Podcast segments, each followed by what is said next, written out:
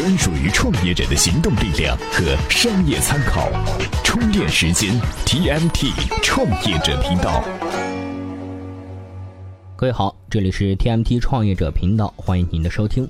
今天呢，我们要分享一位香港创业者的故事。这个故事记录了他跳出体制、投身创业浪潮的心声，或许能给我们一些感悟和思考。哎，他是这样说的：晚上九点，我坐在回香港的飞机上，广播里用粤语、英文和中文播报着同样的航班信息。在座位上打着瞌睡，突然想起，就是去年的今天，我割断了原来的生活。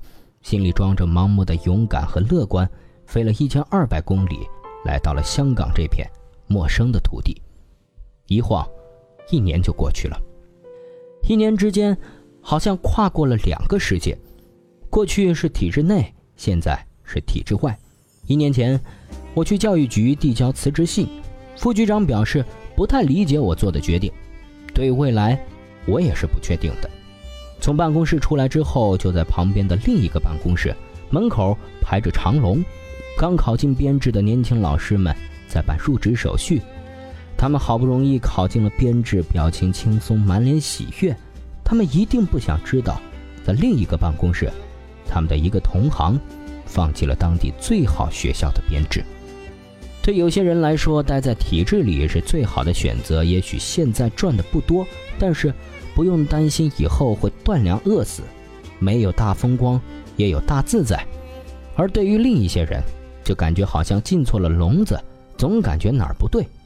很多在外留学、毕业后留在国外的人，高学历、高素质，一方面能够得到体面的薪水，过着安逸的生活；另一方面，他们看到国内迅猛发展的新行业、井喷的新机会，难免不甘心。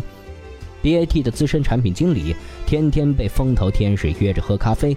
风投说：“你出来创业吧，难道想一辈子就这样打工吗？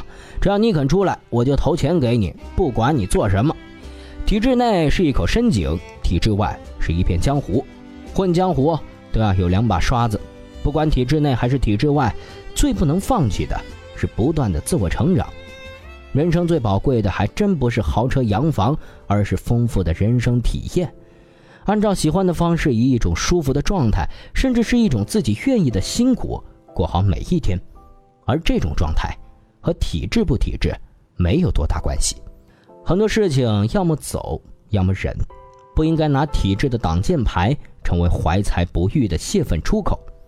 高晓松说：“人都是高看了自己，而高看了自己是人类进化的铠甲，也是软肋。”这一年。我从体制内的深井走向了体制外的江湖，也从甲方变成了乙方。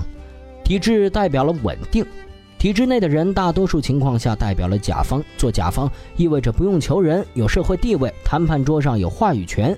有人说，乙方自由的天空更大，但是没有稳定感的自由太不靠谱，没有确定未来的自由太不安全。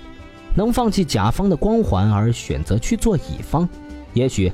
是因为某些东西，乙方独有，比如能满足更大的梦想和野心，更高的财务自由，更充分燃烧的人生体验。一辈子太短，不甘心只看同样的风景。柳传志的女儿柳青，从高大上的投行高盛去做滴滴打车的 CEO。当被问及过去生活和现在生活有什么不同的时候，他说。原来住四季酒店，现在住汉庭；原来坐头等舱，现在坐经济舱；原来不求人，现在要求人。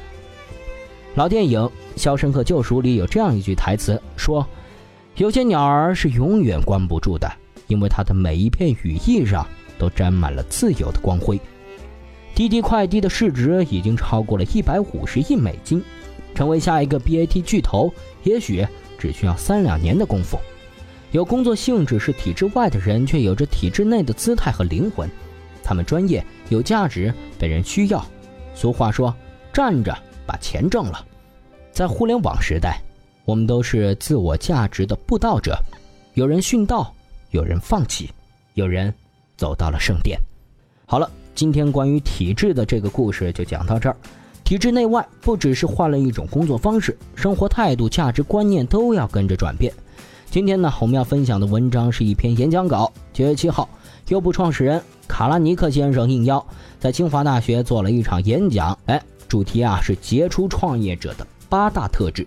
那这八大特质到底是什么呢？您今天啊只需要在充电时间的微信公众号回复“特质”两个字，就可以找到这篇文章了。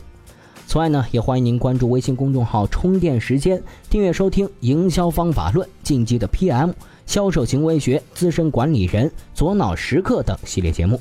我们下期再见。